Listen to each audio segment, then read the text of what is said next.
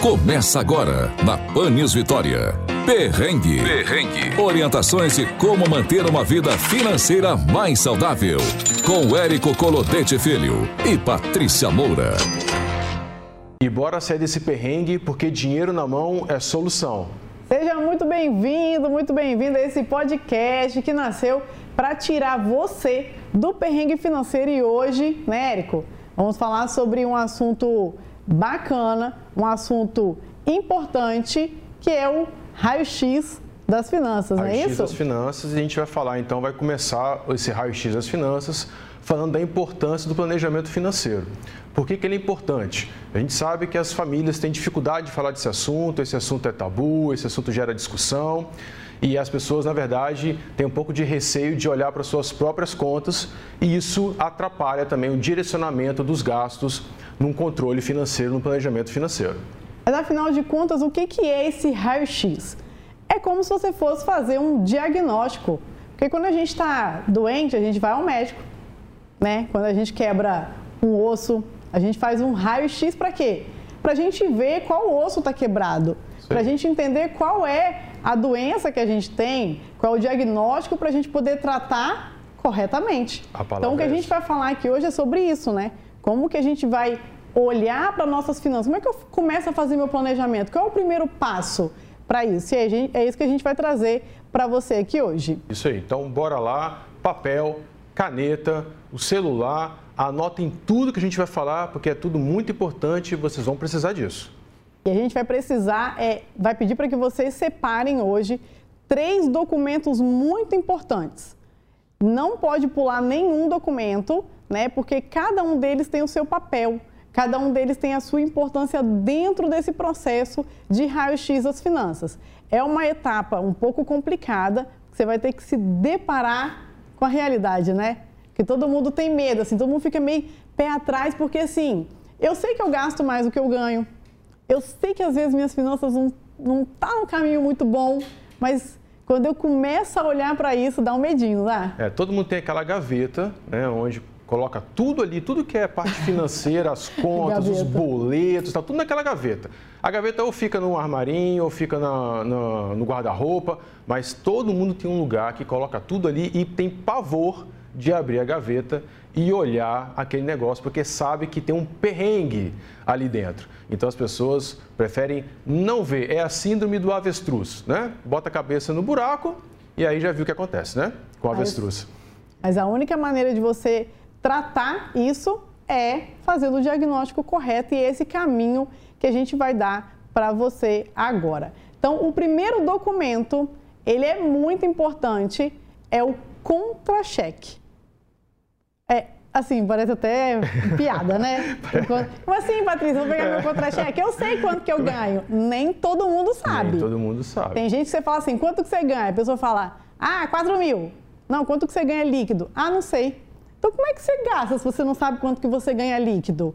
Não é piada, isso é sério mesmo. Então, a gente precisa que você vá lá, pegue os seus três últimos contra-cheques, são todos os documentos que a gente falar aqui, a gente vai sempre pegar os três últimos, tá? Não é para bicrediário, nem para pegar empréstimo. É, é, pra, é, é, isso tem que ficar bem claro. Não é para você claro. pegar esses documentos e levar na loja para fazer cadastro, para comprar mais coisas, não. não. É, não. é para a gente poder fazer o planejamento financeiro. Então, isso que a Patrícia está falando. Os três últimos meses né, do seu contra-cheque, extrato bancário. Isso né, aí. É, primeiro a gente vai focar, vamos focar no contra-cheque, um de cada vez. Vai lá, pega o seu contra-cheque, dá uma olhada lá para você descobrir, para quem não sabe ainda, quanto que você ganha líquido porque é com esse valor que você pode contar. É com esse valor que você pode é, se planejar, de fato. Porque o que, vem no contra-cheque normalmente, Érico, que o pessoal desconsidera? Isso, então vamos lá. Como é que funciona o contra-cheque? Se você não sabe o quanto que você ganha, o que, que é o salário líquido, o que, que é o salário bruto, né? Então no seu contra-cheque vai ter ó, o salário bruto, que é a primeira rúbrica que vai aparecer lá em cima. Depois vem os descontos do governo, é, imposto de renda, INSS. E aí lá embaixo, lá no final, e está identificado, inclusive, está escrito assim, ó, salário líquido. É muito fácil de você visualizar. É só você descer o olho no seu contra-cheque e lá embaixo vai ter o salário líquido. É aquele valor que você recebe. Esse é o número que você precisa anotar, ok? Isso aí. E aonde, Patrícia, que eu vou anotar isso? você escolhe, né, Érico? Qual, o que, que você sugere aí para o pessoal? O que for mais fácil para você anotar e para você resgatar a informação. Então, pode ser no caderno? Pode. Pode, pode ser numa folha 4? Pode. Pode ser numa planilha? Pode. Pode ser no aplicativo? Pode. Mas lembre-se, é, é onde você vai anotar, tem que ser um lugar de fácil acesso, que você vai conseguir visualizar, que você vai conseguir trabalhar. Sendo isso, está tudo certo. Então, anotado os três últimos salários líquidos, né? Porque às vezes vai ter uma variação ali, porque pode Sim. ter um. Pode ter um uma hora extra, pode uma ter uma bonificação. Exatamente. Para quem recebe é, vendedores que comissão, recebem né? comissão, comissão. Né? Então, olha os três últimos que a gente vai tirar essa média, tá? Então, próximo documento que você vai pegar é o extrato bancário. Isso mesmo. Tira lá os três últimos meses do extrato bancário para que você comece a olhar tudo que você usou lá como débito, para você ir anotando também. Mas, Patrícia, vai ter muita coisa que eu não lembro. É por isso que a gente está pedindo para você puxar os, por os isso, exatamente. É claro que três meses atrás vai ter um saque lá, 150 reais, saquei. Ou aquele PicPay, Nossa. que não tem nome, Ou um, Pix, sei lá, né? um Pix. Então, assim, eu não lembro, Patrícia, o que, que é. Então, você vai anotar lá o não lembro e vai somar. E você vai ver a quantidade de coisas que você não lembra no final. É isso isso é, é, é, é perigoso. Né? Tem gente que, sei lá, mil reais no mês de coisa que não lembra. É, se você comprou algo, pagou algo e você não lembra o que, que é, então será que você precisava de fato daquilo? Será que era algo necessário? Será que precisava daquilo naquele momento? Né, Érico? Já começa.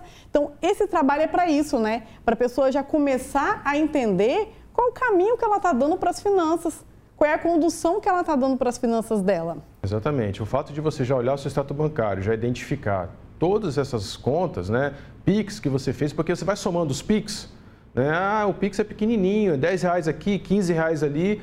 E aí você vai somando, e aí no final de três meses você vai ver quanto que você gerou de PIX e de coisas que talvez você nem se lembre para o que foi utilizado. Então, essa é, eu acho que é a grande sacada também de você estar tá puxando esses extratos e estar tá fazendo essas análises. Aproveita e fala para o pessoal qual é a dica 2 dos a, bancos. A segunda, a segunda dica é justamente você anotar tudo aquilo que você fez de depósito, de transferência, de pagamento de boleto, de PIX, para poder fazer justamente as anotações e verificar para onde foi esse recurso. Exatamente. E olha, outra coisa importante é a quantidade de contas que a gente tem espalhadas em vários bancos. Isso dificulta esse trabalho. Você vai falar para mim, Patrícia, eu vou ter que puxar três últimos extratos de cinco bancos? De todas as contas bancárias que eu tenho. Né? Então, gente, quanto mais otimizado, quanto mais reduzido, compactado e simples tiver as suas finanças, melhor para você acompanhar, melhor para você gerir. Né? Então, assim, se você tem conta em cinco bancos, opa, peraí, Está é, na hora de rever? É, às vezes o fato de você ter cinco contas bancárias já é um indicativo de que você está utilizando dinheiro do banco para poder movimentar a sua vida. Já está então, desorganizado. Então, reflita sobre isso. Na hora que for pegar os extratos, gente, mas por que, que eu tenho tantas contas bancárias? Né? Por quê? Porque talvez você esteja utilizando justamente o dinheiro do banco para poder fazer como seu capital de giro. Ah, Patrícia, mas eu posso ter um banco varejo e um banco digital? Porque agora todo mundo Sim, tem. é muito fácil. Ok, né? ok. Patrícia, eu sou, eu sou MEI, eu posso ter minha conta Pode? Então, assim, no máximo, três. É um bom número, Érico? Três é um excelente número, mas não pode passar disso. Então, Exatamente. se você tem uma PJ, né? Então você tem uma, uma conta pessoa física, você tem uma conta para sua pessoa jurídica e uma conta online, né? Uma conta digital que é para poder facilitar a vida e não pode passar disso. Isso aí. E a dica número 3, a dica ainda não é o documento. A dica número 3 é não confie na sua memória. Não faça contabilidade mental porque ela vai falhar. Você vai esquecer, você não vai se lembrar e você vai ficar depois pensando para onde foi esse dinheiro, com o que, que eu gastei isso e você nem vai achar dentro de casa o que você comprou, que é muito pior. Então, esse trabalho ele é até chato de fazer, mas é, é, só agora. A gente não vai pedir isso várias vezes, não. É só agora. Se você fizer nesse momento que a gente está pedindo, a gente garante que você vai ter sucesso na construção do seu planejamento financeiro. Então, é. vamos para o terceiro documento. Esse, esse é cascudo, hein? Esse, esse é? Esse Nossa, dói. tem aquele negócio que rufa os tambores, não tem? que rufa os tambores. Se esse... tiver aí, diretor, coloque, entendeu? É, coloque, porque esse Coloca, vai doer. Esse, porque esse, esse machuca. Dizem as más línguas que é o vilão. Eu acredito que seja o vilão. Vocês vão ouvir, vão ver e vão pensar se é ou não, depois vocês mandam pra gente se é o vilão Isso ou não. Isso aí o extrato do queridinho, o amado de todos, cartão de crédito. Aquele, aquele que você não consegue sair de casa sem. Você sai sem o celular, você sai sem roupa. Sem filho. Sem tudo, mas sem o seu cartão de crédito não dá para sair de casa, impossível. Porque ele é seu queridinho, é, é com ele que você faz as suas compras rotineiras. Esse extrato é o mais temido.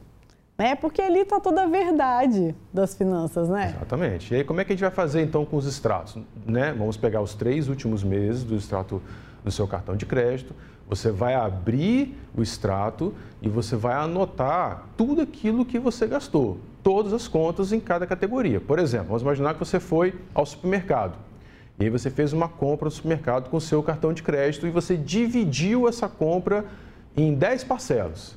Então, quando você for fazer esse trabalho, você vai abrir. Não, gente, não faz isso não. É supermercado em 10 vezes, não, hein? Pelo amor. Ó, é, é uma. É um exemplo. Mas é, é um exemplo, é. Didático, é didático, é só para você entender. Vai, segue. Então você vai abrir, vai lá ver a, a, o pagamento da primeira parcela de 10. Então você vai anotar lá, supermercado, uma de 10. Você vai fazer todas essas, é, é essas anotações por cada é, conta que foi feita dentro do cartão de crédito. Mas eu estava pensando aqui, Patrícia, não, não é melhor a gente passar para eles, então, criar uma conta chamada cartão de crédito, que aí fica mais fácil a gente anotar tudo isso e não dá tanta dor de cabeça para eles? Não, não. Por quê? Porque o cartão de crédito ele não é uma despesa. O cartão de crédito não é despesa. A despesa é o que está dentro do cartão de crédito. É o que você comprou com esse cartão de crédito. É o exemplo que o Érico deu. É o supermercado, é a roupa, é a farmácia, é a gasolina, é o lanche, é aquela saidinha do final de semana. Essa é a despesa. Essa é a despesa. E não o cartão de crédito. Se você coloca lá uma linha, cartão de crédito, dois mil reais, o que, que isso diz para você? Érico, o que, que isso diz para você? Não tem informação nenhuma. Você não sabe para onde foi esse dinheiro, que esse dinheiro foi utilizado para quê, se esse dinheiro tem conta parcelada, porque dois mil reais é o valor daquela fatura, daquele fechamento, daquele período. Mas isso não quer dizer nada, não tem informação útil nenhuma. E é por isso que a gente entra em perrengue financeiro quando se trata de cartão de crédito, porque o cartão de crédito ele é uma armadilha nesse sentido. Se você não souber gerenciar as contas que estão dentro desse instrumento financeiro, você vai se perder, você vai fazer compra além daquilo que você está imaginando, você vai parcelar compras sem saber o montante que isso está gerando e vai ficar no perrengue. Exatamente. Então, nesse momento que a gente está fazendo esse raio-x, sabe, olhando para dentro mesmo ali das suas finanças, nesse momento é importante que você destrinche mesmo, item a item. Lá na frente, quando você tiver mais maturidade, né, que a gente está aqui para isso, para ajudar você a ter maturidade, a ponto de chegar um momento, falar, beleza, já defini que o teto do meu cartão é dois mil, é mil reais e pronto, é isso. Mas nesse momento a gente precisa que você olhe, que você entenda se tem coisas aí dentro do seu cartão que não está comendo com seus sonhos comendo com, com, com, com, as suas finanças, fazendo com que você entre no cheque especial. Gasta fazendo, a reserva, né? né? Que gaste a sua reserva. Então, é isso, tá? Então, é um trabalho enjoadinho, mas é necessário que se faça nesse momento dessa forma. E aí, depois de tudo anotado, né? Já anotei lá, então, quanto que eu recebo, já anotei todos os gastos do cartão, do, do, do extrato bancário e do cartão de crédito. Anotei tudo. Faço o que agora, Érico? Separo Agora nós vamos separar as contas, aqueles gastos que são fixos e aqueles gastos que são variáveis. O que, que é gasto fixo? O que, que é um gasto variável? Fixo é aquele gasto que vai ocorrer todo mês, não tem para onde correr, ele vai acontecer. Então, por exemplo, aluguel é um gasto fixo? Não, aluguel é um gasto fixo, Sim. vai pagar todo mês. Né? É, energia é um gasto Sim. fixo? É gasto fixo, vai ocorrer todo mês. Não confunda o gasto fixo que ocorre todo mês com um valor fixo. Porque eu dei o exemplo do aluguel, né? Dentro de um prazo de um ano, né, quando o aluguel está vigente, ele tem um valor fixado, é o mesmo valor. É, a energia não. A energia é um gasto fixo, porque ela acontece todo mês, mas ela pode mudar, ela pode subir, ela pode cair, a depender do seu consumo. Então, o gasto fixo é aquele que vai acontecer todo mês. Você já sabe que vai ter que pagar aquela conta.